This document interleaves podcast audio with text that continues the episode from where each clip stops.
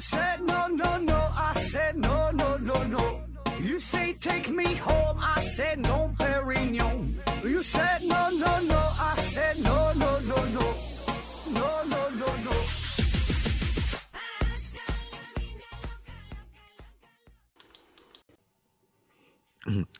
拼命探索，不计后果。欢迎您收听思考盒子啊，咱还是线上硬广，听节目送奖品。奖品呢是一个价值六百元的个性定制 3D 鞋垫一双。那有人可能会问了哈，你你说六百就六百啊，你咋不说六千六万呢？对吧？你可以随便说这个鞋垫多少钱呢？啊，那好吧啊，奖品呢是一个价值个性。定制 3D 鞋垫一双啊，这应该没啥疑问了，对吧？一期呢只提供一份啊，确实这个价格也不便宜，这个厂家厂家过多了也提供不起。它呢是针对于扁平足啊、汗足啊、侧翻呐等各种有足肌疾病的朋友啊，可以呢缓解长期站立时带来的疲劳。欢迎大家积极参与抽奖活动。然后呢，提醒大家一下，这个产品的。针对性比较强，如果你没有这方面的需要呢，你中奖了，这个用处也不太大啊。所以呢，慎重参与一下啊。就是咱这个节目就是非常严谨呐，不是说的跟你瞎宣传就让大伙儿参与，对吧？得慎重考虑啊，觉得行咱参与，不行呢无所谓，对吧？咱也不指你咋咋地啊啊。当然了，帮我宣传一下也是好事儿啊。再整一个广告。嗯，烟博士戒烟帖戒烟黑科技，采用尼古丁替代疗法，可以让戒烟的过程不再难受啊！有需要戒烟的朋友可以加微信三九六七三零三五三九六七三零三五，享受优惠的价格。不好用，一周可以无效退款。记不住微信号也没有事儿啊，可以加我的微信，我把这个哥们的微信号推给你。另外呢，有想进行商业合作的朋友也可以。联系一下哈，毕竟这是一个很大的市场，整好了呢，反正一年千八百万的不成问题啊。然后这期还有一样奖品，就是之前这个哥们儿赞助过一回啊，就是呃咱们一个热心的听友啊，提供三箱口罩，三大箱子口罩啊，口罩现在疫情比较严重嘛，特别咱们东北沈阳啊，口罩口罩哈，有需要的朋友参加这个抽奖活动啊，给你提供口罩啊。嗯，之前呢，咱整了几个短片的节目，整的非常不成功哈，基本上是骂声一片啊。有的人说的比较委婉哈，何总你就老实的做长篇嘛，变成短篇的。嗯，这事儿你说的很有道理哈，我也很理解，但是没有办法，现在事儿没法跟你说哈。反正你就这么想嘛，就咱们的长期节长长长篇节目呢，不耽误你继续整。去年的长篇节目是整了六十多期，今年呢这个长篇节目还继续哈，基本是一周一更的话，一年就是五十多篇呗，对吧？一周一更，就一年五十二五五十二周，对吧？长篇节目不耽误您，您继续听，在这个长篇的基础上呢，咱们再整这几个短篇，所以呢怎么听都不赔，对吧？你要是觉得我这个短片太短的，你可以不听哈，还是跟以前一样干听长篇，跟以前一模一样，没有任何区别啊，就是在这个基础上多了几个短片啊。但有很多人就是不理解，对吧？那不理解就不理解呗，反正一个不要钱的节目，你你你还想咋地，对吧？随便听哈，怎么听都不赔啊。好了啊，咱进入正题，说这个简易装逼指南啊，这个系列挺受欢迎。呃，今天说说这个碎片化学习这个事儿。碎片化学习，那不知道您各位是否有这种感觉，就是在你等公交车的时候、坐公交车的时候、开车的时候、拉臭臭的时候、各种各样的时候、乱七八糟的时候，会偶然呢看到微信呐、微博上啊某一篇文章，或者是听一些音频，哎，就 get 到了某一个观点，非常新颖哈，眼前一亮，引起了你的共鸣。共鸣哈，就觉得哎我操哎这这笔讲的挺好，马上就要收藏起来，然后觉得很开心，对吧？因为呢，今天我又学到了新知识，我又进步了啊！今天的我比昨天变得更加优秀了哈，一直在努力哈，一直在前进。然后乐此不疲啊，就就就重复这个过程，天天都是如此，天天在学习，天天天天在努力。但是呢，时间久了之后，你就慢慢发现，每天都会有无穷无尽的新颖的观点，每天都会有很多新鲜的知识，对吧？每天都会有太多太多让我们感到顿悟的信息，然后自己也收藏了不少所谓的优质文章。可问题是呢，收藏之后就再也没有打开过，就从来没看过，对吧？而自己呢？除了这种似懂非懂的记住了几个另类的观点啊，学了几个高逼格的名词以外，发现好像并没有什么实质性的进步，对吧？你现在呢还是天天骑个破电动车，工资呢每个月两千八啊，日子跟以前差不多。然后这些公众号是承包了你的工作生活呀，那这是什么健身跑步啊？减肥、饮食啊，对吧？情感呐，哎，承包了你所有的领域，啊，自己呢也没有自己的空间，对吧？每天过得非常疲惫，一直呢追着这些公众号跑，每天都在学习，都在努力，可是最后呢，却看不到什么效果，对吧？这就是碎片化学习啊！我想我们很多人都有这种类似的经历哈，就包括我也是如此，对吧？呃，现在咱很多学生党啊，打工人对吧？打工人啊，很多朋友每天都是非常要求进步啊，这真是要求进步，都在努力。就是这帮人呢，他并不玩游戏，不像有有些人呢放弃自我啊，一天玩游戏呀，什么什么看视频啊，他都不这样啊。这这就咱咱说这些这些好朋友，真是。就感觉什么玩游戏啥的浪费时间嘛，每天除了吃饭睡觉和正常的工作之外，剩下的时间都是在看手机这个看新闻呐，看一些资讯呐，学英语呀，呃，订阅了很多的什么商业呀、科技啊这方面的公众号的吧，就是在学习。呃，有的甚至说的买了一些这个大师的培训课哈，付费节目，愿意去花钱，呃，沉浸其中无法自拔，那感觉自己学习了，整的酣畅淋漓的吧，欲罢不能。就是总想利用这些零碎的时间给自己充电啊，遇到一个更好的自己，对吧？这就是现在非常火的概念，叫碎片化学习啊。非常典型的表现就是早晨起来啊，拉屎的时候打开音频先听点某某什么科普节目啊，坐地铁的时候呢看看什么某某商业内参，睡觉的时候呢也得听听这个什么什么什么逻逻辑思维。对吧？你现在这这都这样的话，你不听思考盒子，拉屎都拉不出来啊！就必须得学习啊。那么这么一通折腾之后啊，或者说这么一通坚持之后啊，发现结果并没有遇到更好的自己，反倒是让自己变得更加的疲惫、更加的迷茫、更加的焦虑啊，痔疮呢也是越来越严重啊。那么这个问题到底出在哪儿？是说这个碎片化学习？呃，只是一个商业炒作的概念，一个噱头啊，一个骗局，还是说问题出在你的身上，你并没有掌握到碎片化学习的精髓？问题到底在哪儿哈？那咱们这一期呢，就聊聊这个碎片化学习，呃，看看呢这个碎片化学习是怎么出现的，它的优势在哪，它的弊端在哪，是不是每个人都可以去很好的适应这种碎片化学习的方法？啊，如果真的是非得去学习的话啊，我们呃应该怎么去更好的掌握碎片化学习的这个这这个技巧啊？呃，事先声明一下，就咱们这期节目比较特殊哈，这期的文案呢是我本人哈思考盒子本人呃亲自去撰写的啊，我亲自操刀。呃，之前节目都是文案组做的嘛，然后这期节目比较特殊，因为我感觉我对这个。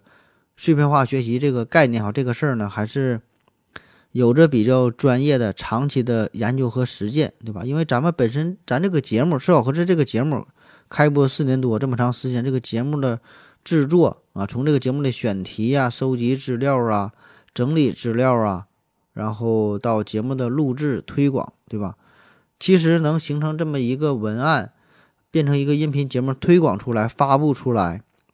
整个这个过程就是利用的碎片化的时间，对吧？因为你想想制作一个音频节目看似简单，那实际上这个过程几个点儿，对吧？这几几几个小时，啊，这是一个必然的。就是没有对吧？但是咱没有大块的时间去做这个东西，所以这个必然是一个碎片化时间的一个结果。然后呢，整体做了这么长时间，效果还算是可以，对吧？所以说呢，我也是从自身的经验吧，呃，跟大家分享一下啊，随便听啊，你觉得行就行哈，不行呢就拉倒哈，当个笑话啊。那先说说这个碎片化学习这个概念是啥时候提出来的？呃，我不知道你们是啥时候听说的，反正我是通过这个罗振宇，他叫呃逻辑思维嘛，对吧？这个节目，我是通过这个节目呢是 get 到了这个这个罗呃碎片化碎片化学习这这个词儿嘛。当时罗胖是在喜马拉雅平台哈，跟咱一样哈，那时候也是一个小主播做这个节目，但是人家混得非常好，对吧？一一一一一出道就是巅峰嘛，整的风生水起的。呃，应该是在四五年前、五六年前，就是呃一五一六年那个事儿，很火啊，确实很火，人家播放量也好，是粉丝量也好，非非常非常多。而且我个人感觉是他讲的也是确实挺牛逼，语言表达能力很强，呃，节目的范围涉及很广泛，然后也是提出了很多的观点，这是以前都没听过，都都没听说过，非常新颖。然后每期节目也是学到了很多知识点啊，确实这样。然后一直追着听嘛，听了两年三年，可能是 后来他就走了嘛，自己整这个得到，不跟这个喜马拉雅混了啊，这回事。但是他人走了啊，留下了两个非常深刻的概念啊，这两个词儿，一个叫呃知识付费，一个就是碎片化学习啊。这个我真是印象非常深刻，因为那个时候我也是刚开始做主播哈，自己做这个节目。对这两个词儿呢，呃，也是自我在实践嘛，对吧？知识付费就想收钱嘛，碎片化学习我也是在学习，然后做知识输出，对吧？你做节目就是这样，你不得学习，然后给别人讲嘛，印象非常深。完，现在回头一看吧，他说这两个词儿其实是一个事儿，对吧？你碎片化学习就是为了忽悠人，然后知识付费嘛，对吧？你忽悠忽悠人，然后赚他钱嘛，对吧？碎片化学习，知识付费。那现在的大环境，咱看啊，现在的大环境就是。生活的节奏变得是越来越快啊！各行各业，不管你是干啥的，都会感觉自己的行业这个发展、这个进步是日新月异，对吧？每天都有很多新知识、新技能你要去学习，然后我们每个人面临的竞争的压力也是越来越大，对吧？你现在你看这个大学生满地都是，呃，什么都得是九八五、二幺幺、双一流啥的，可能还算个大学生。你要一般学校的大学毕业，好像你这个大学毕业证都是办假证一样，对吧？不值钱，对吧？那么在这种情况之下，就是有越来越多的人开始意识到学习的重要性啊，特别是当他步入职场之后，他就会发现，就自己学的那些东西没有用，对吧？上大学学的白上了。有太多太多的东西需要自己去学习去掌握，对吧？电脑电脑不行，英语英语不行，呃，一些专业技能更不行。你别说英语了，有时候你感觉汉语都说不明白，这跟人交流都是都都有问题啊，语言表达能力完全不行。不是说平翘舌的事儿，你这个话说不明白，别人跟你说话你也听不懂，就社交能力零啊。就很多大学生都是如此，他觉得自己上了一个。假的假的大学都都不知道不知道他们学啥了，是大学我上大学，大学上我哈整不明白，所以呢，步入职场之后就就突然觉得我要学习啊，我我要学必须得学学点东西，就是这种学习它是发自肺腑的一种需求哈，真想学，对吧？就就感觉不学活不活不下去了啊，所以这事儿就非常奇怪嘛。你想想上学的时候啊。让你学习呢，你不学习啊；不让你谈恋爱，非要谈。工作之后呢，让你谈恋爱、找对象、结婚啊，不找对象啊，天天反倒是想要学习，的嘛？就整个这个人儿吧，就整的非常拧巴。该学习不学习啊，该工作不工作啊。你让他谈恋爱，他他他不他也不是盖哈，就就不想不想学习呀，不这这个不想谈恋爱，就想自己待着，我就就想学习，天天上网上查点资料哈，就想进步啊。特别是在北上广深这些大城市，压力非常大啊！步入职场之后，压力非常大，方方面面的压力，就啥啥都不行哈，就会有很多很多超出你专业范围的这种技能。上学时候老师也没教，没人跟我说过，我他妈的工作之后还得学这个东西，对吧？书本上也没有，突然就感觉非常懵逼。我操，我我我得我得重新开始学习了啊！所以说，面对这种情况，必须得掌握这个碎片化学习的技能，对吧？可是说你步入职场之后，说你想学习啊，目标很好，但是学习这个事儿啊，这这这两个这这这这俩字儿啊，压的你太重了。你现在基本都是什么九九六，对吧？九九六那都是你的福报啊，完全没有自我的时间，更更别说什么大块大块的时间让你去学习掌握一个技能。嗯，不夸张的说，你每天。能有一个连续性的半小时的自我的时间，那都是奢侈品，对吧？你说不上什么时候一个领导给你打一个电话，哎，小李、小王，对吧？来公司一趟，或者是把把这个把把这个文件呐什么给给给我整理一下，就完全会打乱你的节奏。所以在这种情况下，碎片化学习这种模式应运而生，它呢可以很好解决你想要学习又没有充电的时间，对吧？那么这个矛盾哈，哎，罗振宇就当时他就是大肆宣扬嘛，就是说碎片化学习这个概念啊，真就是击中了很多职场人的要害啊，特别是大城市啊，这这这种小白哈，这这种新人啊，就直击他的心理，可以说是顺势而为啊。你没有时间学习，我帮你学习；你没有时间看书，我给你读书啊。我找出里边的精华重点，我讲给你听，对吧？我我把干货告诉给你，我帮你进行时间管理。你这说的真他妈的动人，我操！你随时说的把我节目打开了，我掏心掏肺的给你讲，对吧？你需要啥，我都告诉你，可以满足你所有的愿望。所以说，碎片化学习这这个这个概念一提出来之后，真的是十分火爆啊。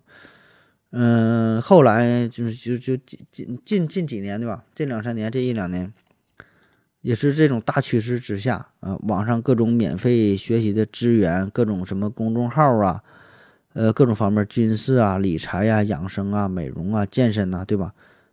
各种领域应有尽有啊，还有其他的一些服务的方式，短视频的平台，然后什么小红书、呃，微信、微博，各种什么大 V，各种达人。跟你讲，你想学啥都有人教授于你，对吧？当然了，这东西就说你学会学不会呢，那两说啊。起码呢，咱的心里咱先关注，先关注了，我看你了，我学了，那我就进步了啊。会不会呢？再研究，对吧？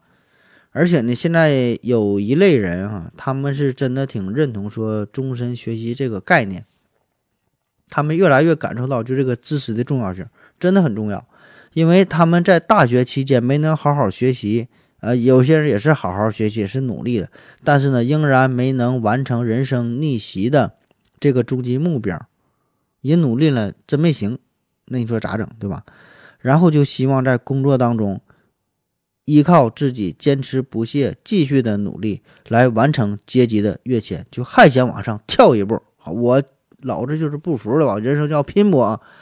所以呢，这种自由时间很少，学习呃这个学习的需求量很大啊，对吧？这对矛盾就让碎片化学习变得越来越火。所以说，这个罗振宇他他他说嘛，就是整个社会没有为你终身学习提供一个解决的方案和服务，怎么办？那怎么办哈？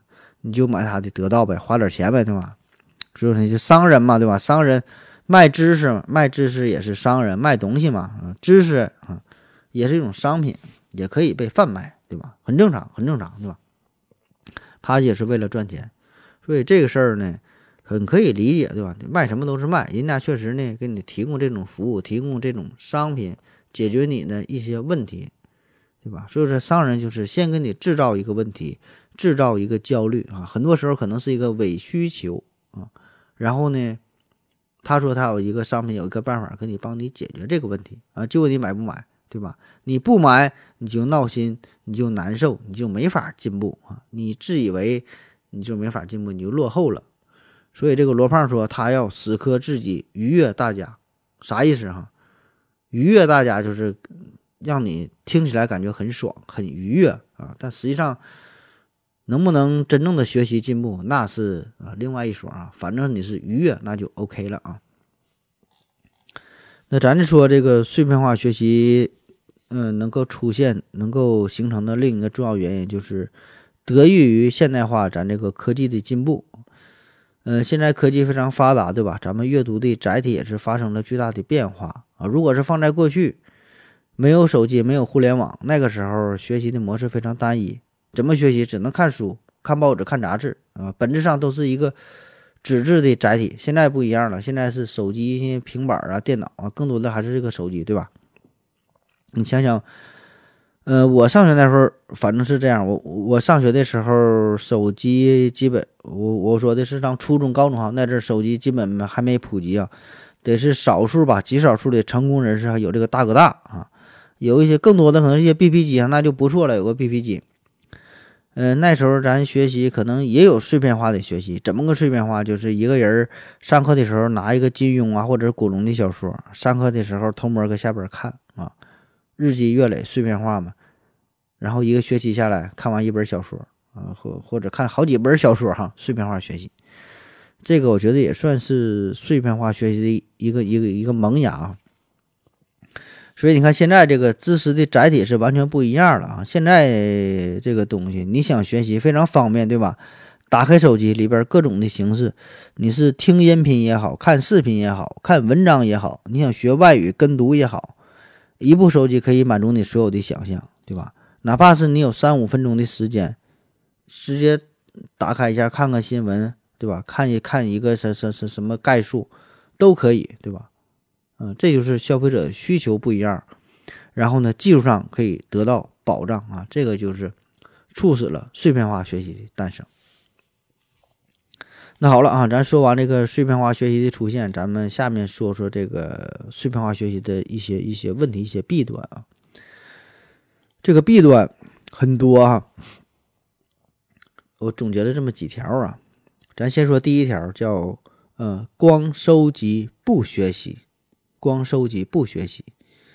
嗯，各位哈，您现在你就打开你自己的手机，看看自己的微信，微信里边有有一个收藏的功能，收藏。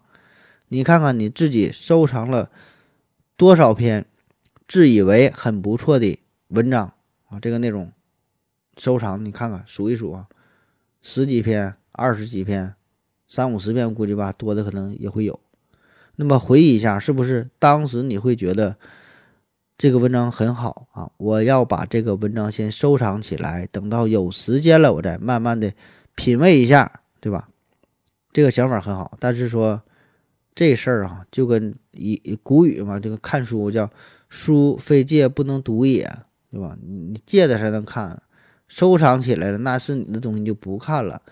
收藏，这是每一个优秀文章最终的宿命啊！就自从它被收藏的那一刻起，也就意味着它将被永远的封印起来，不可能再有时间去看它。这个就叫做松鼠症哈，松鼠。啥叫松鼠？就每到这个这个夏天、这个秋天吧，为了度过漫长的冬天，这个松鼠呢就会收藏大量大量的松仁、各种果实啥的藏起来。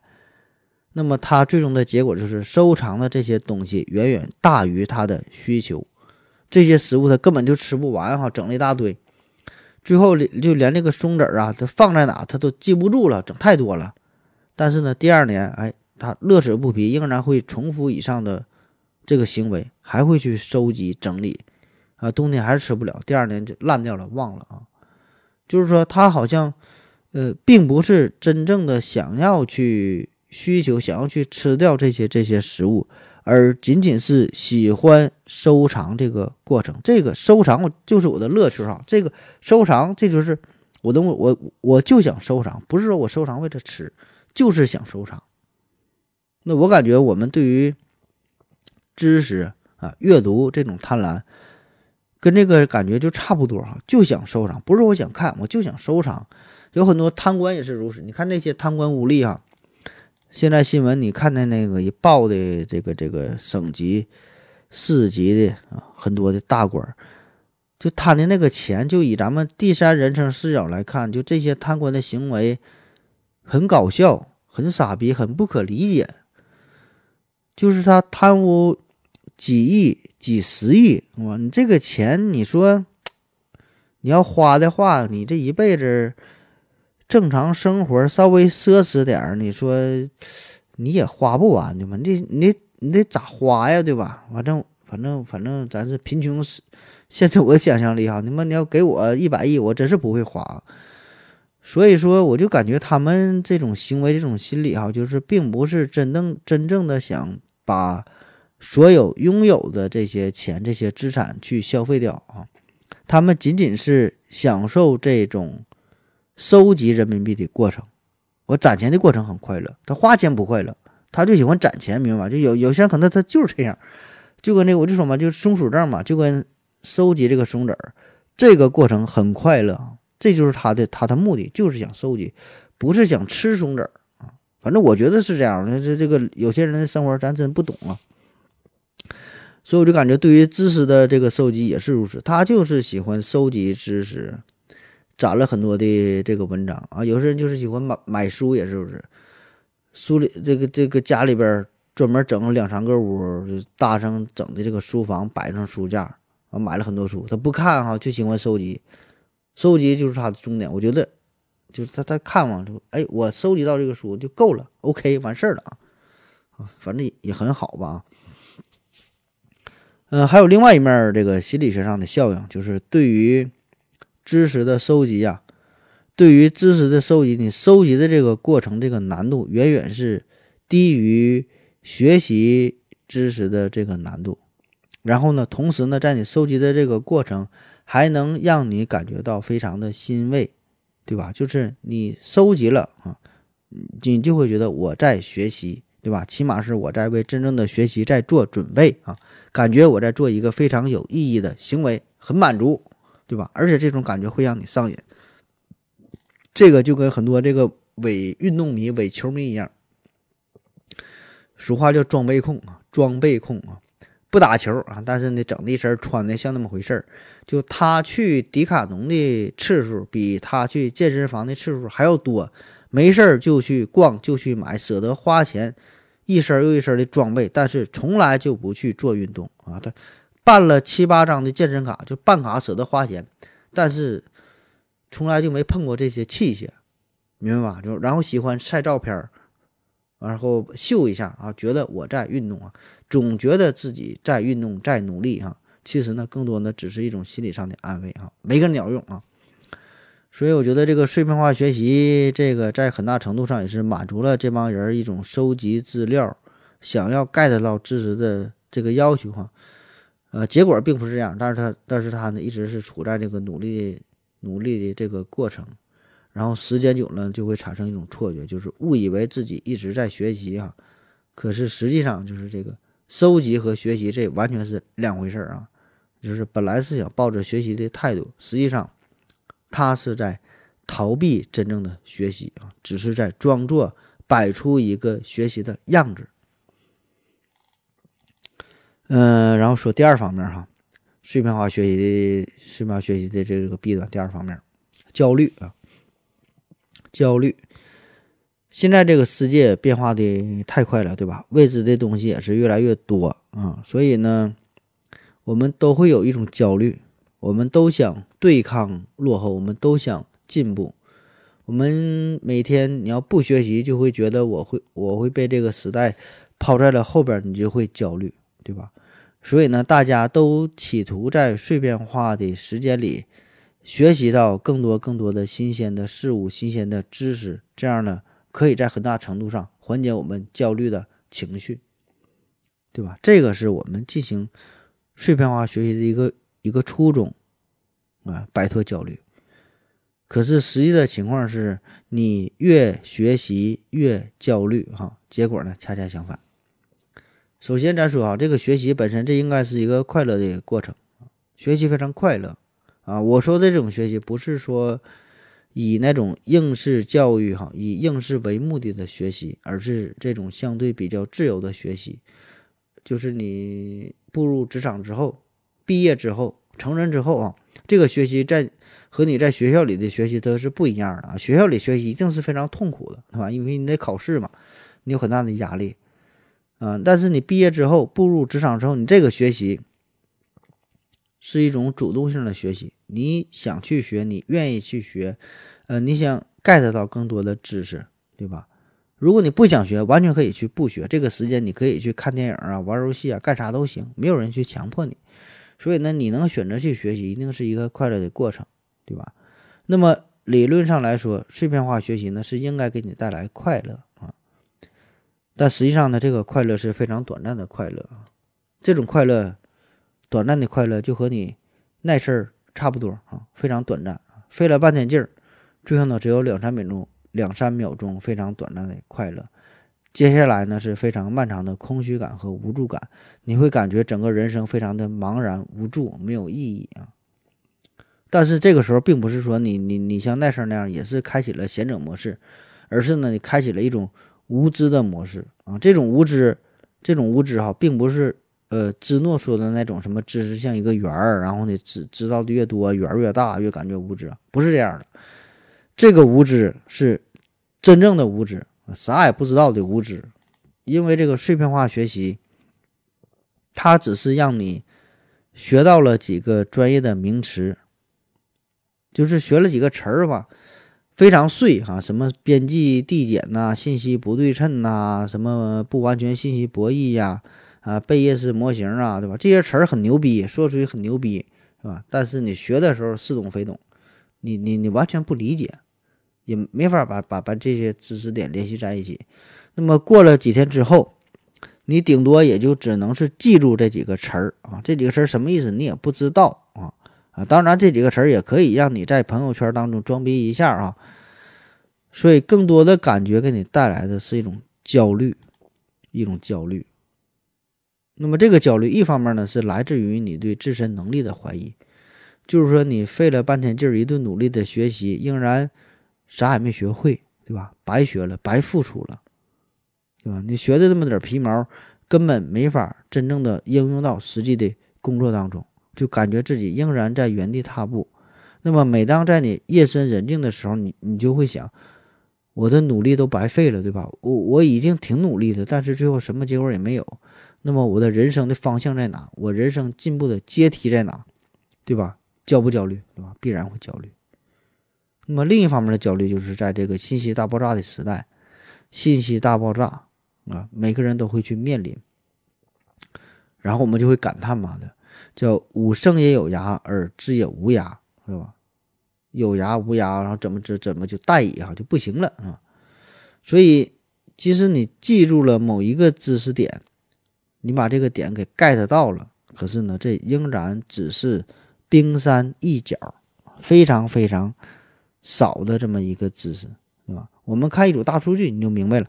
说现在全世界每天哈，每天有五千本书出版，有超过五亿个字儿，就这些书啊，有超过五亿个字儿。然后抖音上每天有几百万条的视频在发布，《纽约时报》一天发布的这个文字量等于牛顿同时代人一生阅读的量。一个专业领域每天大概有二百个公众号正在注册，有近一一千篇文章正在产生。啊，这些数你可能记不住哈，就啥意思？反正就是这个时代每天啊无时无刻我说话这功夫都会产生很多的信息，很多的知识，这些你都是不知道的啊。如果你看到了，你都会觉得很新鲜，你都会觉得我靠，这个玩意儿有点意思啊。你总会去感叹，所以说这个时代几乎不太可能有什么大博学家、大思想家，然后横跨好几个领域。就像之前咱不讲这个这个什么被忽略的大神那个系列，讲到了很多的博物学家，然后都是处在二三百年前、二二二二三百多年前这这这个事儿了吧？现在是越来越少。我们现在我们所处的环境就是。每天早上你一醒来，睁开眼睛一看，打开手机一看啊，一大堆的推送，各种的新闻，各种知识点，有海量海量的信息等待着你，对吧？你要想学，全都是新鲜的知识，然后你的收藏夹里边的东西越来越多，越来越多，嗯，所以你就会觉得这个碎片化学习，这好像是一个不可能完成的任务啊，越学越多啊。那么在这种情况之下，自然呢，就让你就会让你感觉到越来越焦虑，对吧？嗯，然后就出来出现了这个知识付费嘛，对吧？应运而生。为啥会知识付费？就是因为有很多人觉得我变得焦虑，我我为啥焦虑哈？为啥学不明白？因因为我没花钱，我就感觉到焦虑。也许呢，我花了钱，我就会我就会好一些，叫破破破破财破财破财消灾，就？这这这个破财免灾嘛。然后就花钱想 get 到这个碎片化学习的真谛啊，就想不再焦虑，花点钱对吧？得病了也是如此嘛，对吧？破财免灾。然后有病乱投医啊，根本不考虑什么。发病的机制啊，什么什么药理作用不管了，就我就想花钱，就觉得我钱花到位了，病就好了，对吧？钱花到位了，知识就学来了啊！这完全是一个非理性的思维。你花钱有啥用啊，对吧？你要真说的花钱就能解把所有问题都都都都解决了，那么最有钱的人一定是最聪明的人啊！当然，确实是哈，最有钱的人一定是最聪明的人。然后。就对于你来说，这种不是特别聪明的人，花了不少钱之后呢，仍然没有用，对吧？花的钱越多，你越焦虑啊，什么也没学会，然后呢，还花了不少钱哈，陷入到了一个恶性的循环，越来越焦虑。而且呢，就算你学到了一些东西，你也会感觉到你学习的速度远远赶不上人家更新的速度啊，因为有有老师一看呢。卖你课程的老师一看，我操，这逼挺爱学习啊！这个学生很好，他爱学习，还舍得花钱。哎，我就喜欢你这样的，我继续教你，玩命的教你，让你玩命的花钱，然后你越学越累哈，越学越迷茫，开始怀疑人生，怀疑自我，否定自我啊！好了，咱休息一会儿。我要跟正南去尿尿，你要不要一起去啊？我也要去。哎，风姐。我要跟正南、阿呆一起去尿尿，你要不要一起去啊？嗯，喝了口水回来，咱们继续聊啊。下面说说碎片化学习的第三个弊端，叫啥也没学会啊，啥也没学会。这个《天龙八部》里边呢，有一位薛神医啊，不知道您各位是否还记得？呃，这里边是这么记载的，说这个薛神医呀，他是当代医疗界当中的第一圣手，只因为“神医”两个字太出名，连他本来的名字呢，大家也都不知道了啊。江湖上传说更加夸张，说他连死人呐都能医得活。那至于活人，无论是受了多么重的伤，生了多么重的病啊，他总能有法子去治好。因此呢，让阴间的阎罗王也是大为头痛啊。派了无常小鬼去拘人，往往呢给这个薛神医呢从旁阻挠拦路夺人。这个薛神医呢不但医道如神，武功也颇了得。他呢爱和江湖人上的朋友江江湖上的朋友结交，给人治了病，往往呢向对方请教一招两式武功，对方呢感他。救命之恩传授时，自然是绝不失常。教他的都是自己最得意的功夫。这个薛神医啊，那这个薛神医医术精湛，武学渊博，觉得天下武功已经掌握了十之八九，非常的自信。但是呢，却在聚贤庄看到乔峰和群雄搏斗的时候，出手之快，落手之重，实在是平生做梦也意想不到。彻底是颠覆了自己的认知，吓得一句话也说不出来，更不敢动手了。啊，这个是这个这个《天龙八部》里边的一个记载啊。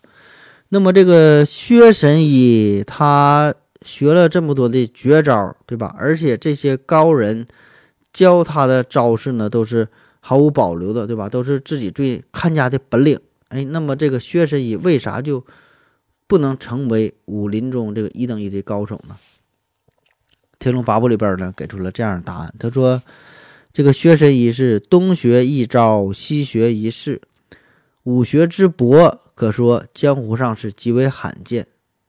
但呢，坏就坏在这个博啊，博字之上。这一博，贪多嚼不烂，没有一门功夫是真正练到了家啊。啥意思，对吧？就是会的太多了哈，但是呢，并不精通嘛，对吧？”就是好像你什么都知道，但是呢，哪一门也没整明白啊！咱咱咱说叫样样通，样样松，对吧？就没把一个事儿给干明白。那么碎片化学习很多时候也是如此啊！很多人是做出了非常勤奋努力的姿态啊，自以为是学习了不少的东西，确实是不少，但是并没有把一个东西给整透，对吧？没有掌握一个武功的精髓，所以呢，你这种勤奋就好像是一场非常低水平的表演，其实是毫无意义哈，就有点打击人，但确实是毫无意义，对吧？你就是跑了一辈子龙套，你也只你也只是一个非常优秀的龙套，对吧？你成不了大家，成不了角儿。那很多时候，这个碎片化学习，顶多就是让你有一个非常短暂的记忆。嗯，学习的时候呢，获得了瞬时的快感，对吧？下了车之后就忘了，拉完屎之后就忘了，啊，睡着睡着了之后就忘了，醒来之后你就忘了。你没有这种长期的浸润、长期的熏陶，这种日积月累啊。所以说，这这这种短暂的记忆啊，你以为你会了，其实呢？没个鸟用，对吧？根本不可能持久。那你现在你看看这个互联网时代，呃，我们就很容易陷入到这这这这这这种观点启发式的陷阱。就啥意思呢？就是突然别人跟你说一个点啊，你觉得很新颖，感觉学会了，没有用啊。就是呃，像这个罗振宇现在还是坚持嘛，说每天六十秒啊，非常有启发。发一段语音啊，他说这个东西。确实很有启发啊，真的很有启发。所以呢，给我们带来一种幻觉，就是我们总喜欢从一个启发到另外一个启发，一直呢都是处于一种不断追求的状态。但是呢，这种启发并没有在你的内心建立起一个非常坚实的体系，对吧？碎片化学习，你学到的就是一些碎片，没法成为一个体系。就总感觉呢，受到了一个启发，你就觉得我学习了。然后呢，get 到了一个点，然后收获满满，对吧？到头来实际上一场空，呃，没有啥用，就跟你逛窑子一样，对吧？玩的时候很开心，以为呢掌握了它的全部啊，但是到最后哈，一个媳妇儿也没有，还花了不少钱，对吧？所以说学习跟这个搞对象这事儿哈，这这个这个娶媳妇这娶媳妇这事儿一样，这是一个连续不断的过程啊，一个不断努力的过程，你得有一个。固定的终极个终极的目标，然后不断的努力才能得到它，对吧？你东一下西一下的费半天劲啊，当时很快乐，最后呢啥也没有。那好了哈，说了半天，咱们最后说说怎么解决碎片化学习带来的这些问题哈。嗯，无论你愿意不愿意哈，你想不想接受啊？我们的世界呢，确实是发生了巨大的变化，现在呢是变得越来越碎片化。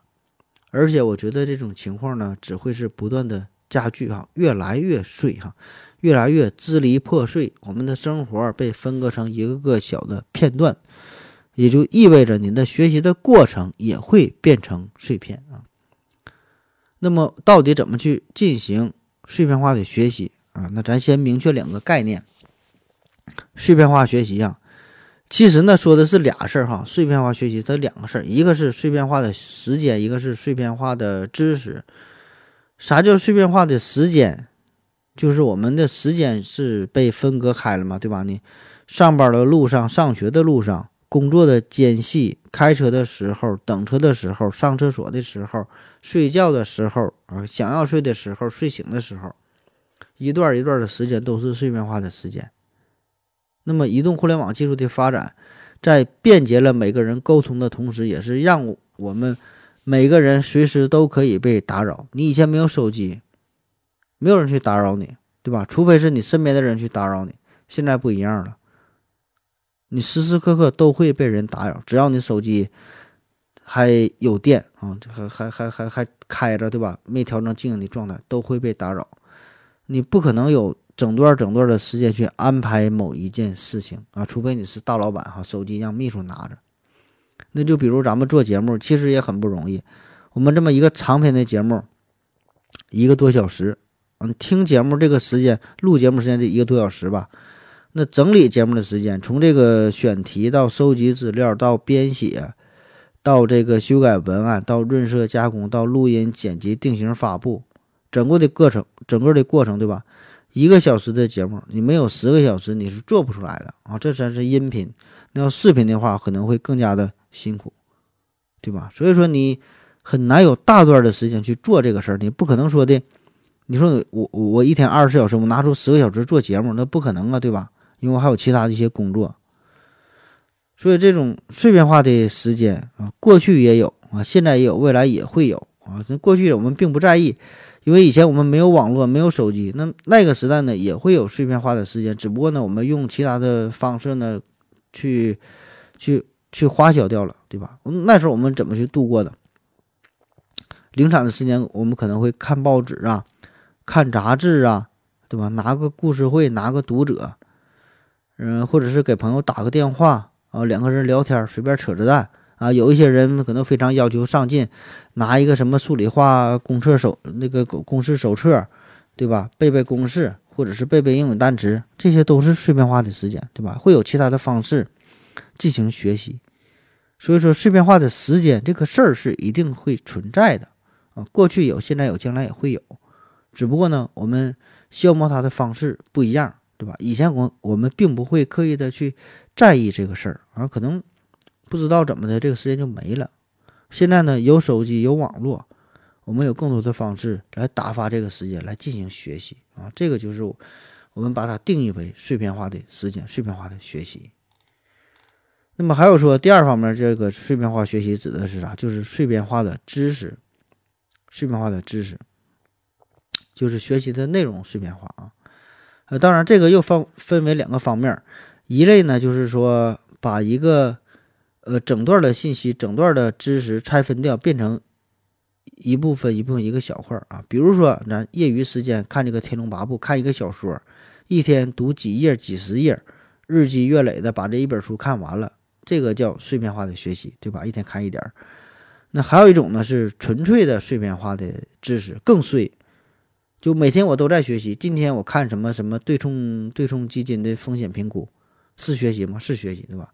明天呢，我我又看这个脑机接口最新的进展。后天呢，我又研究比特币，对吧？都是知识。那么这个知识就更碎，彼此之间呢没有任何联系啊。这是这是一种碎片化。所以说，你看这个碎片化的时间、碎片化的知识啊，这是完全不同的概念啊！你得把这个事儿给理清楚才行。只有弄明白这个关系啊，咱们才能研究下一步说怎么去更好的进行碎片化的学习啊。那么，如果你企图利用碎片化的时间来学习完全碎片化的内容，那么这个事儿很难，对吧？最后你一定是整的稀碎稀碎的，啥也没学会。那么这种学习方式给你带来唯一的好处，只能是让你装逼而已啊，就是 get 到了一些先进的概念啊。所以为为啥咱这咱这期节目，这期这这个节目叫呃简易装逼指南哈，简易装逼指南，把这个碎片化学习放在这个系列里边，我觉得很多时候我们绝大多数人碎片化学习带来的好处，只是让你装逼而已，对吧？并没有真正的利用到你的学习上，利用到你的生活上。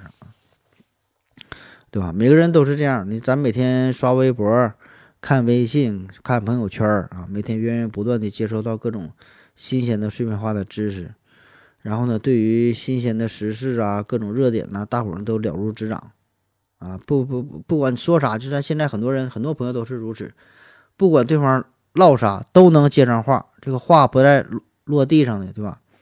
啊，乍一看，乍一听，感觉这逼很牛逼哈，啥都懂啊，没有他不明白的，天下大事都在他的心中。呃，实际上呢，然并卵啊，这个他也不是不叫知识分子，顶多叫知道分子啊，说啥啥都知道啊。因为所有这这些东西看似很懂，但是呢，并没有系统化的纳入到他的知识体系当中，他根本就没有自自己的知识体系，只不过每天呢都会获取到很多。新鲜的新闻、新鲜的资讯，然后以为学习了很多很多，对吧？除了吹牛逼，并没有什么真正的价值啊！当然，对于很多人来说，这个已经足够了啊！我能吹牛逼，我会这些东西已经足够了，已经很好，对吧？那么在酒桌上，他可以成为这条街上最靓的仔啊！同学聚会的时候，同学聚会的时候，他可以成为所有女生当中这个目光的焦点中心。啊，已经足够了哈，也很好哈，你觉得很好就很好。那么真正的碎片化学习是啥呢？这个时间是零碎的，但是这个知识这个体系是完整的，是系统化的，是结构化的，是一致的。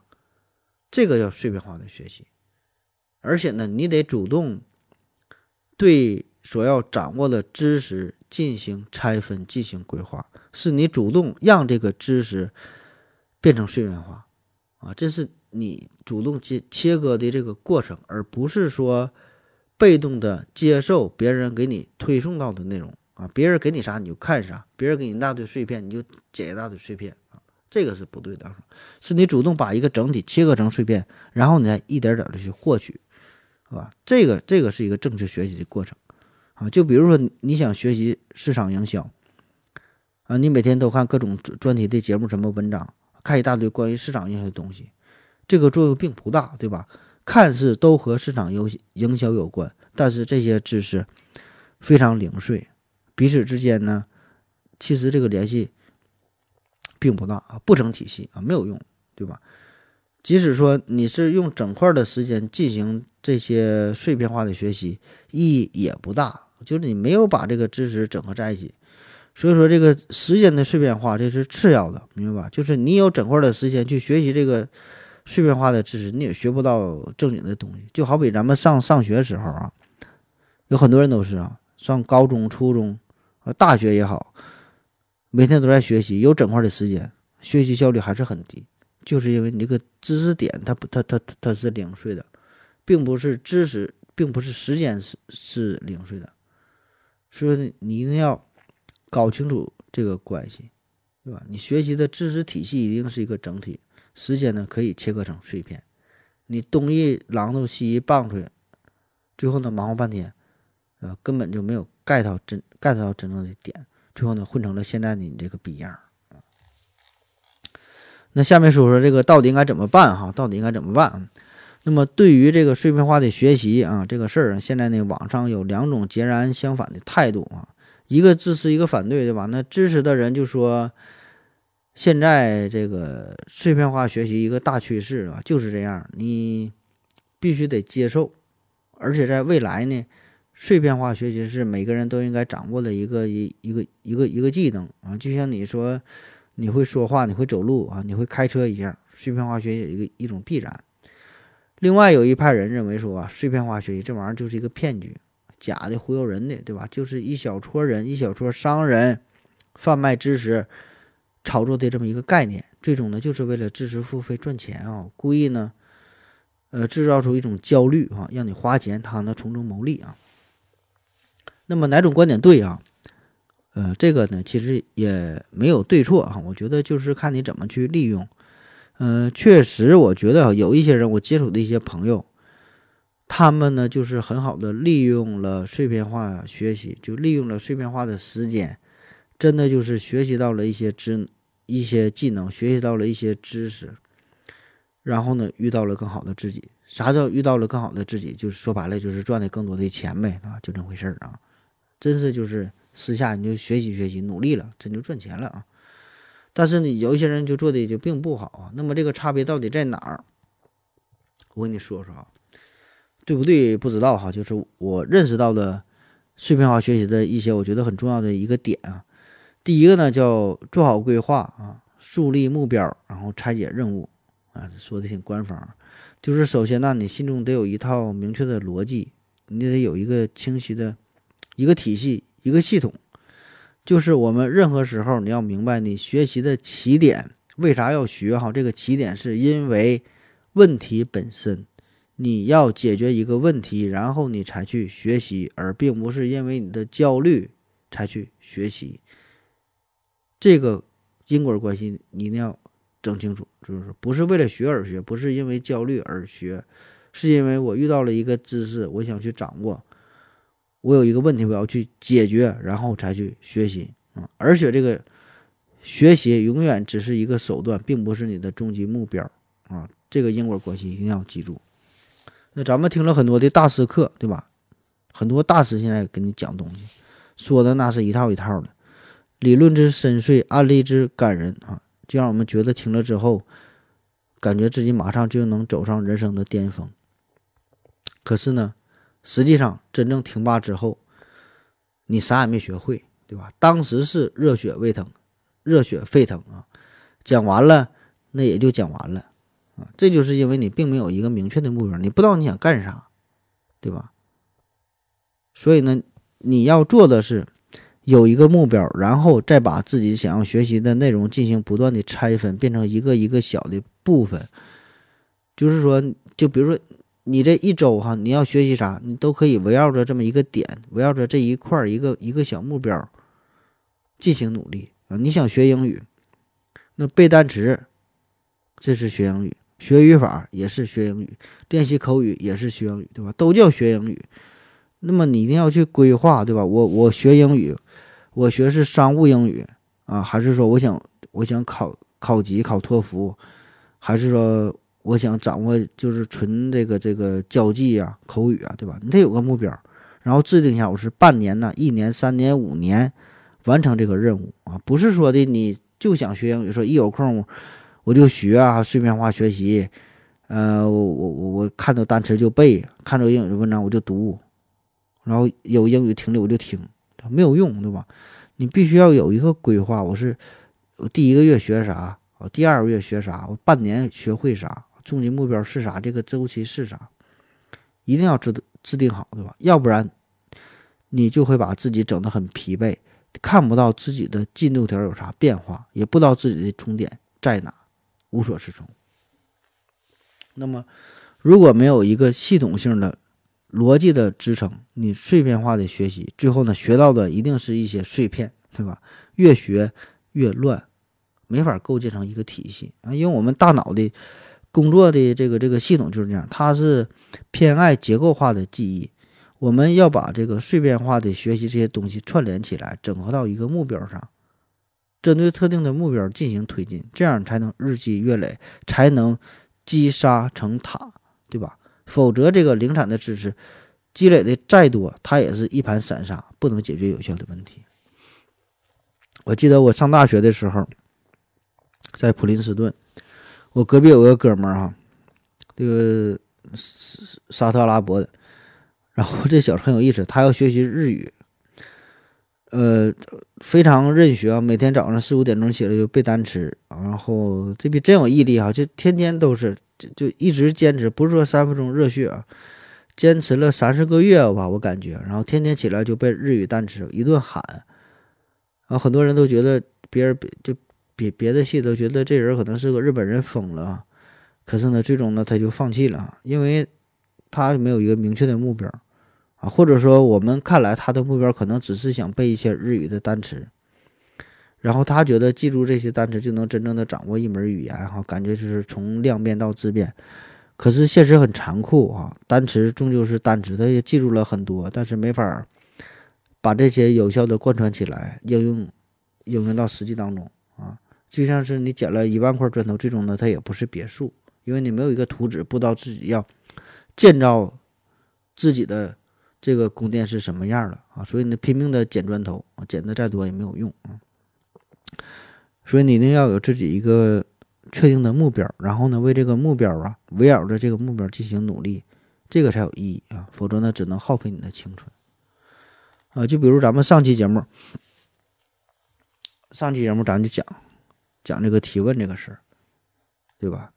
你得有一个目标，你得有你得有一个问题，然后呢，围绕这个问题呢进行搜索资料，进行然后去解决，而不是说泛泛的啊想到一个东西，想到一个东西，然后呢就胡思乱想，对吧？咱咱咱做节目也是这样，你一定有一个点，有一个主题，目标非常明确、非常细致、非常清晰的这么一个点。就比如说咱做节目，我一定会想，比如说我想做一个关于冥王星的节目，冥王星，非常细致的这么一个点。然后我说冥王星，呃，围绕这个主题收集一些资料啊，怎么发现的冥王星啊？冥王星有什么特点呢？我们现在对它掌握到什么程度啊？它有什么谜团没解决呀？啊，为什么现在我我们给它开出九大行星啊？就是会提出非常细致的一些问题。然后呢，针对这些问题进行收集一些资料，比如说我找到十篇、二十篇的文章，那好啊，这些文章确定之后，我每天利用碎片化的时间进行阅读。可能我今天读了五篇、六篇，对吧？我计划今天把这些阅读之阅读完，阅读之后，然后呢，提出提炼出这个这个这里边的这个重点的地方，对吧？就是说你有问题之后，一定是找到这个问题的方向，找到问题的边界啊，而不是说胡乱的就去想，就就去看啊，这些是这些是毫无意义的。就是说你感觉一直在努力，也是消耗了自己很多的时间啊，但是呢。你这个目标不不明确，所有的努力其实也都是白费的，对吧？所以说，你能把这个点给确定之后，然后我们围绕着这个点，你你再去努力，这些东西才是有意义的，对吧？这个才叫做碎片化的学习啊。所以说，你要是这个点没确定好，那只能是全是碎片哈，越越学。越学越碎，它就像一个大树一样，你得找到这个主干啊，然后呢，主干啊旁边的树枝儿，重要的树枝儿啊，然后呢进行添枝加叶，然后添油加醋，越来越丰满，这些才是你的东西。当然了，这个咱说这么多哈，这个很多时候是各位从事不同的行业啊，你的这个专业领域的学学学习的东西。比咱们做一期节目那样复杂的多，对吧？咱们做节目很水啊，随便整点东西，胡乱一编就这期节目，对吧？那么你怎么规划哈？怎么树立、确立一个目标啊？呃，现在不有一个流行的东西叫什么什么思维导图啊、思维框架啊、概念图啊、知识树，很多东西啊，这玩意儿我也不太懂啊，我也不知道你从事的什么行业。但是呢，您不妨试一下哈，这些东西可能很多人觉得很无聊，但我觉得还好，我也曾经是试验过啊。嗯，但是你就是说这个事儿吧，你千万不要把这个什么思维导图这些东西看得特别重啊。这个只是一个方式方法，不必在意在意那些具体的形式，而是你发自内心的结合自身的情况。利用这个手段啊，把你自己的一个大任务拆解成许多的小任务，明白吧？这些这些东西不要被他给控制住了，就是说它是一种手段，是为你所用的啊。就你就像我什么一棵一棵大树一样，细枝末节了，树杈树叶你先砍掉，最后留下一个树干，然后呢，再对这个树干啊进行。一些一一些一些丰富啊，再往上添加添加这个这个树枝和树叶，就这是一个反复的过程。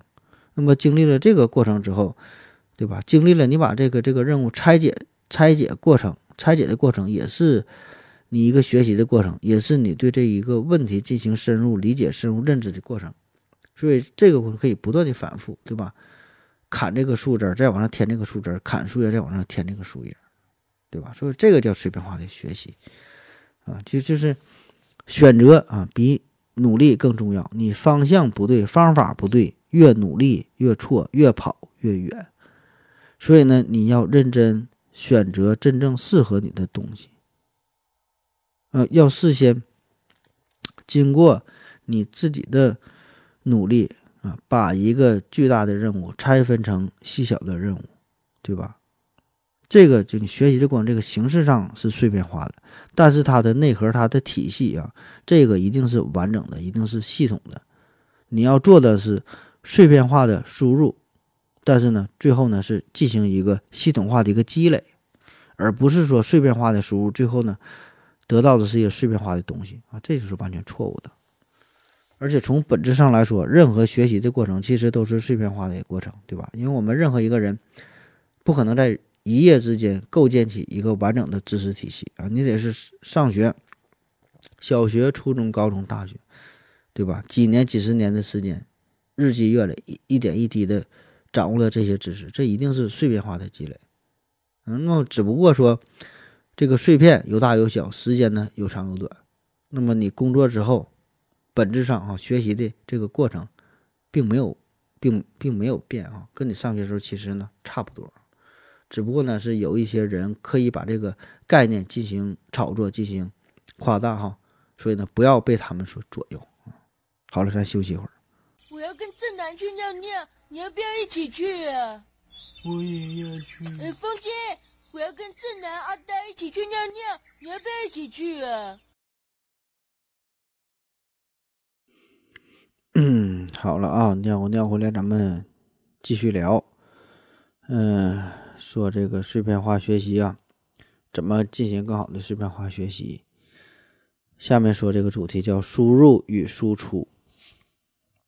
不管你从事哪个行业，呃，你学习并不是终极的目的，对吧？刚才说了，学习呢只是你一种手段，你最终的目的呢，应该是如何去应用它。所以你单纯读几本书、听一些课，是绝对学不会的，对吧？就算你全都记住了也没有用。我们经常说一个词儿叫“学以致用”嘛，对吧？你学会了，你得会用。真正的高手是啥？一边学一边用，这就是啥？从输入到输出。只能只有说你真正能做到这这个输出之后，这个才是你真正学会的东西，这才是你的知识。你做不到输出，那就没有用。而且，你把自己掌握到的知识，真正的应用到市场之后，呃，得到了从市场的信息反馈，那么这个过程你就可以看到自己有哪些不足，然后呢，在不断的改进，不断的补充，对吧？才能不断的进步。所以说，这个我觉得这才是一个很好的良性的循环的过程啊。那因为咱们现在这这这个时代啊。你想要获取一个具体的知识，这个过程这个事儿其实很简单，对吧？你有什么不会，直接上网一搜，一部手机通全球，一根网线连世界。我们以为全世界都在我们的掌控之中，好像没有我们解决不了的问题，对吧？任何一个人，你没有什么知识水平，有个手机会百度，OK，那就足够了，对吧？但实际上呢，这个是给我们带来一个很大的误解啊，是蒙蔽了你啊，你懵逼了。对吧？这只是因为你会上网，你会百度哈，你会找到一些东西，对吧？可实际上呢，这个是一个很大的误区。学习这个事儿呢是两步哈，输入、输出。输入很简单，输出很困难。很多人只是觉得我会，我会输入，我会我我会这个 get 到这个东西，但是呢，你没法做到输出，所以这个知识根本它完全不是你的。就比如说咱们做做做节目，做这个思考盒子这个节目，那你想做一期节目，首先你先要进行大量的阅读，对吧？找一些相关的文章，查一些相关的文献啊。咱就再举个例子，就就比如说你想做一期关于埃隆·马斯克的文章，埃隆·马斯克的这个节目，你得先从网上搜索他各种资料，对吧？他的成长经历，他的创业的这个过程，然后他的公司一些进展。啊，然后现在发展发展到什么程度，对吧？那么到这儿，其实呢这只是第一步，第二步你得把这些内容进行梳理出来。就比如说你查到的所有这些资料加一起有十万字吧，咱少说大约有十万字的内容。第二步嘛，咱说你得梳理，对吧？你得把这个东西整理出来、提炼出来，看看你能否把这个十万字的内容提炼成为一个一万字的内容的一个梗概。啊，这是你你的能力啊！这里不是说的你非得，呃，每一句都字斟句酌的进行加工啊。你甚至说可以把所有这些找到的资料东拼西凑的整合在一起，变成一个一万字的内容。但是呢，整体的这个时间上时间的这个这个连贯性啊，整体的这个逻辑性，这个是应该有的哈，对吧？所以说，这个是你第二步的能力。那么再下一步就是输出啊，你要把这些，就比如说这个一万字整理出来这个内容，换成自己的话，流畅的表达出来啊，不是说让你背诵全文，而是说你要真正领会到这个整理出来那个内容的整体整体的一个一个一个思路，然后做到这个表达啊，这个表达不是说的考验你的背诵的记忆的能力啊。不是说一口气把这个一万字都说出来，你可以一段一段的说，是吧？甚至说一句一一句的说，是吧？看完这么一段，百十来个字儿，然后一个自然段啊，然后你把它写出来，形成你自己的学习笔记，对吧？这个才是呃真正的做到碎片化的学习，对吧？就是从输入到输出的这个过程啊，用咱们专业的话来说，这个就叫洗稿哈，这是非常。让人笑话啊，就是把别人的文章经过一些技术处理变成自己的文章，对吧？那么这种行为对于真正的原创的作者来说非常的不耻啊，非常让人嘲笑啊。因为写稿的核心其实还是招人抄袭嘛，对吧？看了别人的东西，看了别人的东西，然后整理之后，然后自己再再再再写出来，其实还是照别人抄，看起来面目全非哈，但是内核没有变哈。很多做科普的人都是这么去做的哈，不管是谁哈，只要是干这行的哈，都是如此。但我觉得，在碎片化学习这个问题上，这个方式哈，这个方法仍然是很好的一个的锻炼的形式，大伙儿不妨试一试。就是你看了一篇内容之后觉得很好，你把它洗一下，换成自己的话说出来啊，你就能把一个稿子洗得白，洗得漂亮。那说明你才真正的掌握了文章的精髓啊！你可以锻炼一下啊，就是不以这个盈利为目的的啊，别再被人抓了。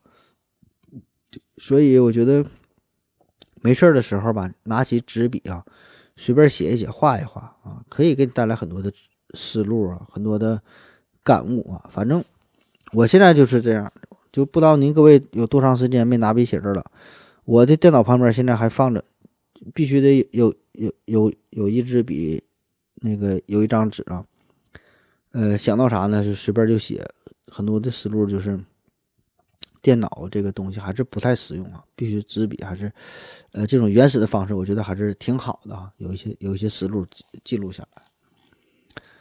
当然了，这个洗稿这个事儿呢也不算完事儿啊。如果你愿意尝试的话，还可以进一步继续做到。做输出这个事儿，怎么输出？就是把你整理出来的这个内容啊，形成一个学习笔记啊，你写的可以细致一点、清晰一点，把这个东西发到网上。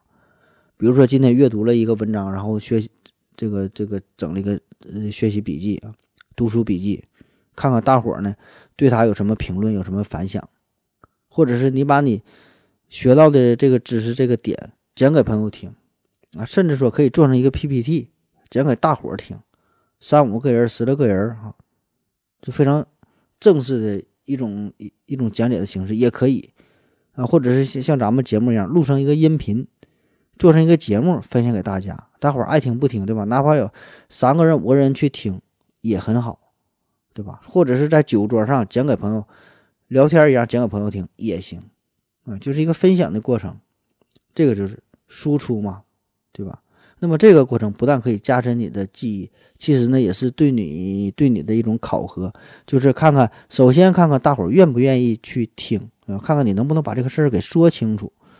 然后呢，你说完之后呢，大伙儿呢是否会有什么疑问，有什么听不懂的地方，对吧？哪地方没讲好，他再跟你提问，提出的这些问题，你是否能很好的去解决，很好的去解释，对吧？面对这些问题，你要能解释清楚，那说明你真正你才理解了这个这个这个知识点。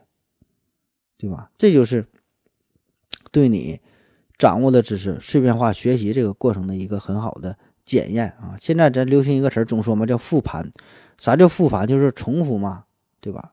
重复别人能做到的事儿，你也能做到，你能去重复，那你才是真正掌握了别人的知识，这个东西才是你的啊！你才学会了。下一个点叫做。学习不等于记忆啊！学习不等于记忆，啥意思？现在咱们这个时代，嗯，知识储备的能力呀，人类呢早就不是电脑的对手，对吧？咱随时随地呢都可以上网去搜索所有你想知道的信息。所以呢，这个学习的竞争力，其实呢就是对于知识搜索的能力、分析的能力、链接的能力，很多的能力，但一定不是记忆的能力。啊，因为你记不过电脑，你干不过电脑。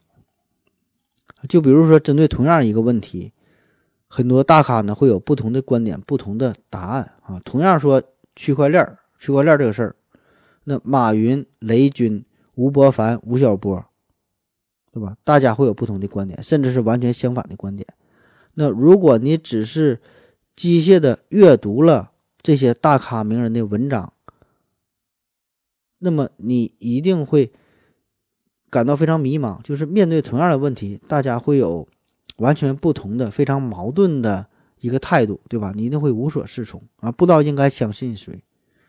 所以呢，你要做的并不是记住这些人具体的这个观点、这个态度，而是呢，你要学会分析，就是看看他们是在什么场合之下，面对不同的人、不同的对象，然后阐述了不同的观点，说出了不同的话，对吧？你要分析这个背后的逻辑，他们是从哪个角度出发的？他们为什么会有这样的观点？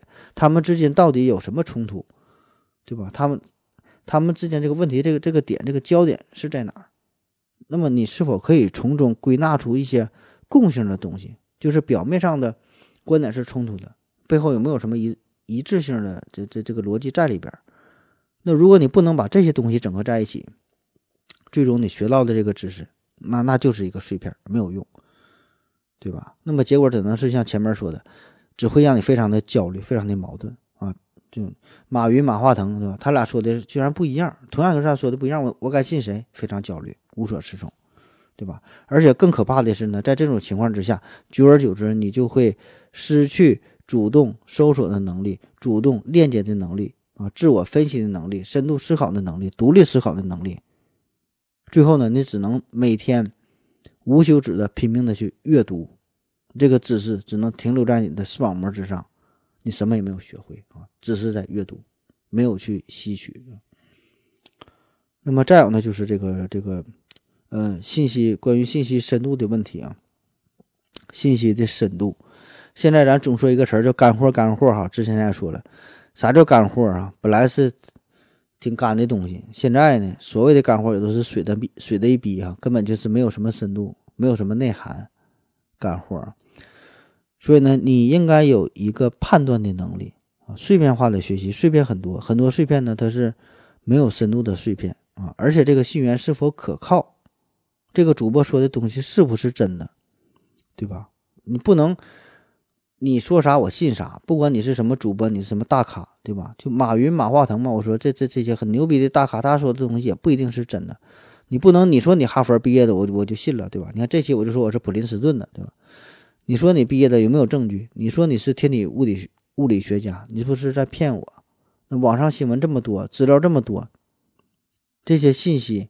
是真是假，对吧？很多东西你是可以完全忽略掉的，不要在那些无聊的无聊的信息上浪费自己的时间，因为现在碎片太多了，你要拾取那些有用的碎片，对吧？大部分的碎片它是没有用的啊，完全忽略掉。所以这这个古话说嘛，叫学而不思则罔，思而不学则殆，对吧？你要学习，你也要思考。所以碎片化学习啊。学啊，这是一个重点，还有一方面呢是思考，对吧？这俩事儿，他俩是同等重要的。光学没有用，你得要思考啊啊！所以这句话现在放在现在是非常非常的适合。你看咱们现在这个看微信呐、刷微博啊、呃听音频呐、看视频呐，对吧？各种信息源输入太多太多了。很多的方式让我们的大脑是一点休息的时间也没有，我们一直在学习，对吧？所以说，现在问题就是出现在学习太多，你没有时间去思考。很多碎片化的文章，你看，呃，可能短短的几十个字、几百个字，给你阐述了一个道理，说的也是很对啊。说因为 A 所以 B 啊，只要 C 所以 D 啊，有了 E 它就 F 啊，出现了 G 就说明 H 啊，道理很简单，很简洁。可问题是呢，你想一想，就是这个世界上，这个世界上哪有那么简单的道理？人情非常的复杂，社会非常的复杂。那么，如果你想用这种文章当中简单的公式来硬套生活当中的这些实例，时间久了就会难免让你的思维变得很简单啊，很狭隘啊，没有逻辑，难以进行深入的思考，对吧？我们有时候很觉就觉得这这个掌握了一个简单的道理啊。如获至宝啊！其实并不是这样的，啊，现实非常复杂，所以我真就觉得有时候你在等车的时候、坐车的时候啊，碎片化的时间，不妨呢思考一下，就不要学习了啊！我就说嘛，学习和思考这俩同等重要，你不要学习，进行思考也是挺好的事儿，因为你这个思考这个过程很简单，它比阅读啊、比收听啊、比看视频呐都简单。啊，更容易让你集中精力。你站在那会儿，啥也不用干，傻傻的站在那进行思考也就 OK 了。所以啊，不妨让我们慢下来啊，慢慢下来啊，放放慢自己的脚步啊，不要做一个被动的接受者，而做而要做一个主动的搜索者。遇到某个不懂的事儿，这个时候你再主动的去上网搜索答案，你再去寻找，这样呢，带着问题去学习去思考，这个效果会更好一些。因为这个学习，这是一个自内向外去寻求的过程，而不是从外到内的一个填鸭的过程。不是学人，不是别人给你什么，而是你主动想要去寻求什么。那个碎片化的学习，看似给了你很多的答案，哈，给了你很多的碎片，啊，但重点是你并不知道给你这些东西，这个这个问题是啥啊，所以没有用。那么在现在这个信息大爆炸的时代，答案呢是可以。非常简单的就能获取到的啊，难点是提出一个好的问题。所以说，这个碎片化的学习，它只是纯粹的满足了一些人不花力气就能学习到知识的这种愿望啊。但殊不知，你学到这些内容它没有用，确实学到了这个东西没有用哈。不是说百度不好，这个什么知乎不不如从前这事儿不是这样的，就是说答案有很多很多。现在重点是呢，你得你得找到问题啊。所以很多人就说嘛，现在这这个网络呀，什么百度如何如何，知乎如何如何，这些东西吧，就看你怎么去看待，是吧？这些它都是一个工具啊，都各种公众号啊、知识分享的平台，这些都是工具，都是为你所用的，是它是给你提供知识的，它是你的仆人，你不要被动的去接受，不要被他们牵牵着鼻子走，对吧？主动权在你的手里，你想掌握什么？你想学习什么？你想 get 到什么？你去找他们，对吧？说我也不是跟你吹，我也不是跟你谦虚。就咱们的这个节目，百分之九十多吧，都是来源于百度，甚至就是百度百科，就是百家号的内百家号上面的内容。为啥咱能把这些东西非常有机的整合在一起啊？因为。我们是主动出击啊，我们需要什么从中拿什么，而不是他给我什么我们就要什么，对吧？所以说，我们有自己的主线啊，然后呢，从中获取一些东西，放在我们我们的这个这个主线之上啊，形成了我们自己的东西，而不是跟着他走，对吧？因为他们这些东西一定是良莠不齐的，好坏都有，对吧？所以说，重点呢，就是在你如何去提取上。你电脑上的东西，网络上的东西，这个叫做数据啊。你看到了之后，这个才叫信息。只有你学会了之后，这才叫知识。只有你真正会用了之后，这个才叫做本事。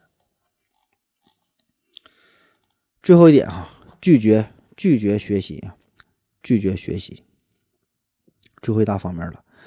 那很多时候我们在进行碎片化学习的时候啊，这个内心其实是挺浮躁的。啊，因为你没有没法完全静下心去学习。就比如说你等车的时候，你整车等车的时候，周围的环境一定是非常的嘈杂，对吧？不论是等公交、等地铁啊，大伙儿旁边唠嗑说话，对吧？打扰你。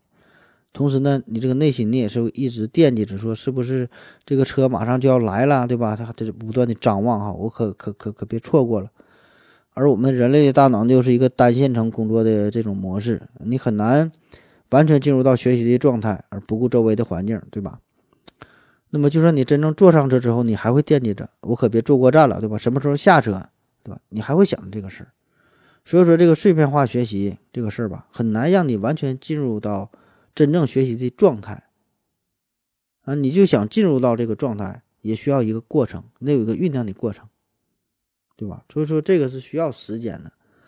那么最后呢，往往结果就是你啥也没记住，弄得自己还很累啊。咱可以回忆一下自己上学的时候也是如此。你刚上课的时候，刚从操场跑回来，你你的大脑也很难立刻就进入到这个上课学习的状态啊，还想着在外边踢球啊，给我刚才那一脚踢偏了，对吧？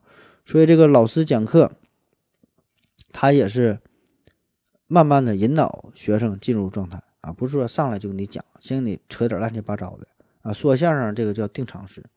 压言嘛，对吧？告诉观众，我要开始表演了。大伙儿呢，说话呀，小声点啊，听我说，你们别说了。上来先先说什么？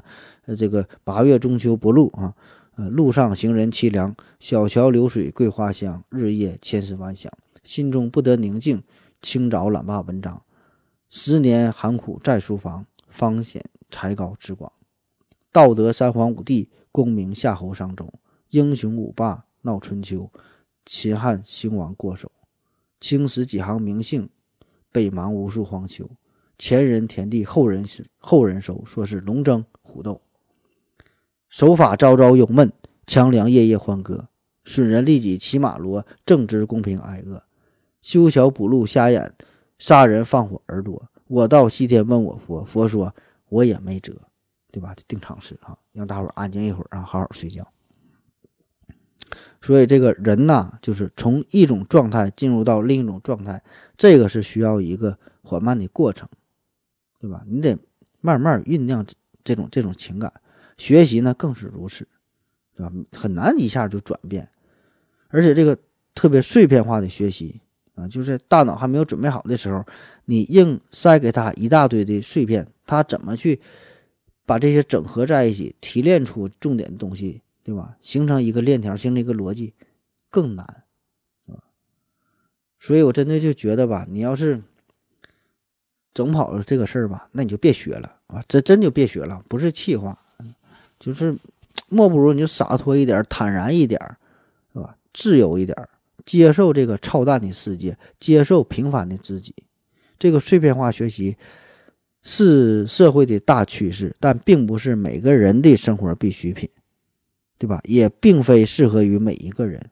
如果你可以很好的利用，那么你可以把它当做成一个学习的辅助的工具，很好。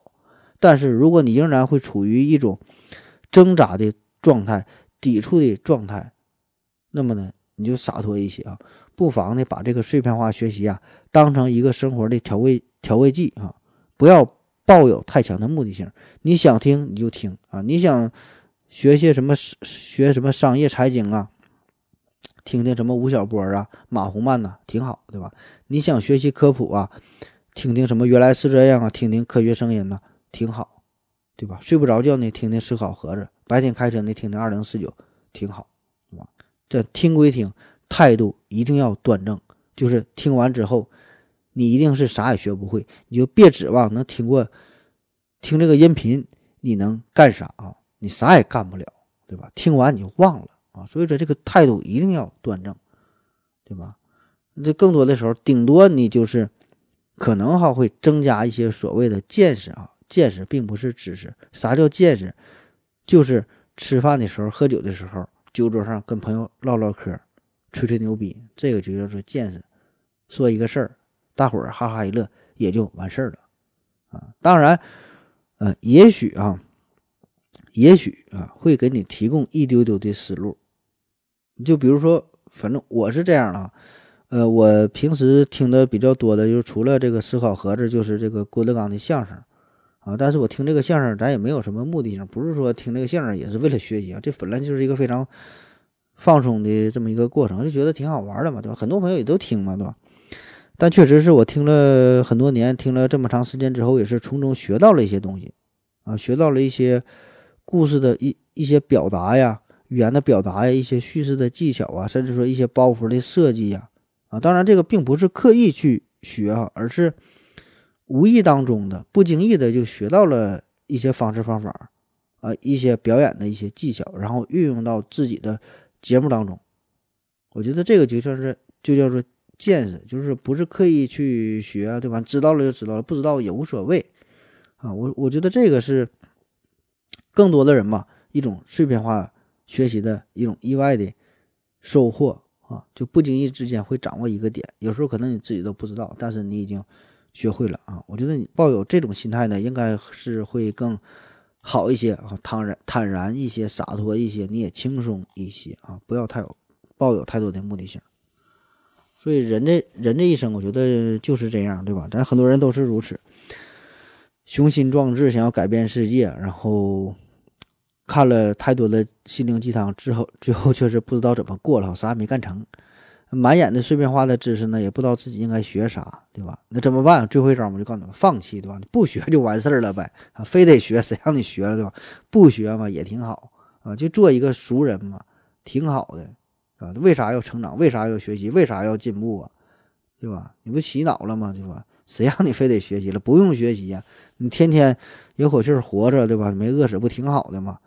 骑个电动车上班，一个月两千八，不这不挺好吗？对吧？晚上买两瓶啤酒，吃点五香花生米，非常快乐呀。没事看看综艺，看看体育比赛，给给自己喜欢的球队加加油，对吧？没事喝点儿，周六周天和跟朋友打打麻将，晚上整点小烧烤，花不了多钱的，对吧？不也挺开心吗？OK 了，这就足够了，吧？为啥要学习，对吧？做一只咸鱼，做一只猪，那不挺好的吗？没让你非得进步，对吧？谁让你去拼搏了？啊，你态度你端正一些，啊，你知道自己该干啥。啊，这个这这是最重要的，啊，不是说为了学习而学习，看别人学习就学习，那没有用，对吧？那你自己那就跑偏了，啊。当然，如果你真正树立了一个伟大的目标，然后你能坦然的接受这个事儿，你再去学习，那又是另外一回事儿，对吧？所以说，你这个大方向啊，先给先给自己设定好啊，别你别瞎学啊。所以啊，这个学习这个事儿，不管什么时候，上学时候也好。工作之后也好啊，人这一生，但凡你要学习，这必定是一个艰难的过程啊，倒不说非常非常痛苦吧啊，这事儿一定是不轻松的啊。我个人感觉，学习一定是不轻松的，你一定要做好这个准备，对吧？哪怕是自己非常感兴趣的领域，学习也不轻松，也是要付出辛苦的啊。所以你不要轻信任何什么捷径啊。啊，就就就是有人向你承诺什么什么，知识速成大法哈，九十天如何如何，三十天如何如何，呃，可可可可以迅迅速什么财富自由啊，迅速变现呐，啊，迅速学习什么学会什么东西，千万别信啊。那么如果说世界上真的有学习的捷径，那么也只有一条啊，就是听思考盒子啊。这个世界上啊，只有两个字是最公平的，一个是死亡。啊，这个是每个人的终点啊，不管你是谁，啊，就算你是他啊，也得死，对吧？还有一个呢，就是时间啊，这最公平，每个人都有二十四小时，不管你是特朗普还是某某某，对吧？都是二十四小时，所以任何时候呢，也不要去抱怨自己时间不足啊，我没有时间。中国人说我没有时间哈，没没有时间去干这干那，每个人的时间都是公平的，都是一边多，都是二十四小时，所以就看你如何。就看你如何去自我的安排，对吧？做到自律、合理的规划、科学的分配，对吧？优化的利用它，安排好。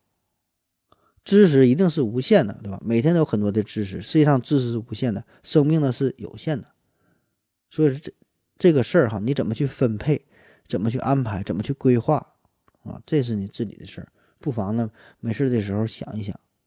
所以我觉得这个碎片化学习这个事儿吧，确实真的是一种大趋势啊！咱总说叫知识改变命运吧，学习很重要，对吧？这话不假。那么如果你愿意的话，你就规划好，然后坚实的迈出第一步啊，开始学习啊，开始规划人生啊，开始努力，开始进步啊！碎片化的学习很好啊。然后很多人诟病说碎片化学习如何如何，你不必别人怎么说，不必在意别人怎么说，你想好了，你你就去做啊。碎片化学习这个事儿本身没毛病啊，碎片化学习有没有用哈，也不是他们说的啊，这个事儿只有你自己才知道。能说出说碎片化学习没有用的这帮人儿哈，他们一定是没有碎片化的学习，他们把这些碎片化的时间利用在了，只是利用在了游戏上啊，最后是增长了是他们的游戏的经验值啊，所以不必在意别人的说法，你自己想学你就去学啊，你不愿意去学。大胆的放弃也无所谓啊，无所谓啊，开心就好。所以说接不接不接受这个事，学碎片化学这个事儿哈，这是这是你的事儿。世界在改变哈，你可以接受，也可以不接受，对吧？等车的时候，拉屎的时候，斗一把地主，刷一会儿抖音，看个看个电影，看看看看什么电视剧，你很开心，很好啊。可以，甚至你可以放弃任何形式的学习，别说碎片化学习。大段的时间，老子都他妈不学习，对吧？我就能坦然的面对人生，我就能笑看风云，老子就是没文化，老子就是很快活，老子家里就是他妈几千万，动完钱了，我就是很开心，足以足以，对吧？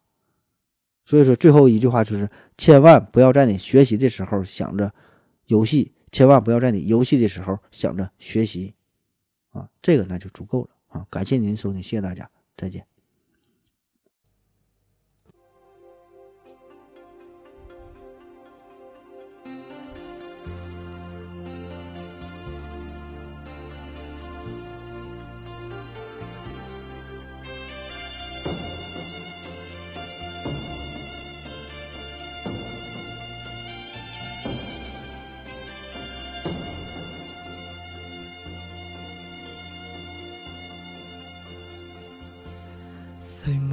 些刻骨铭心事？谁人预计后果？谁没有一些旧恨心魔？一点点无新错。谁没有一些得不到的梦？谁人负你负我多？谁愿意解释？为了什么？一笑已經風活得開開心心不記恨，為了跟天歡笑唱首歌，人哭咳咳收心的快樂，在晚風中敞開心鎖。誰記滄桑，匆匆往事。谁人是对是错，从没有解释，为了什么一笑看风云过。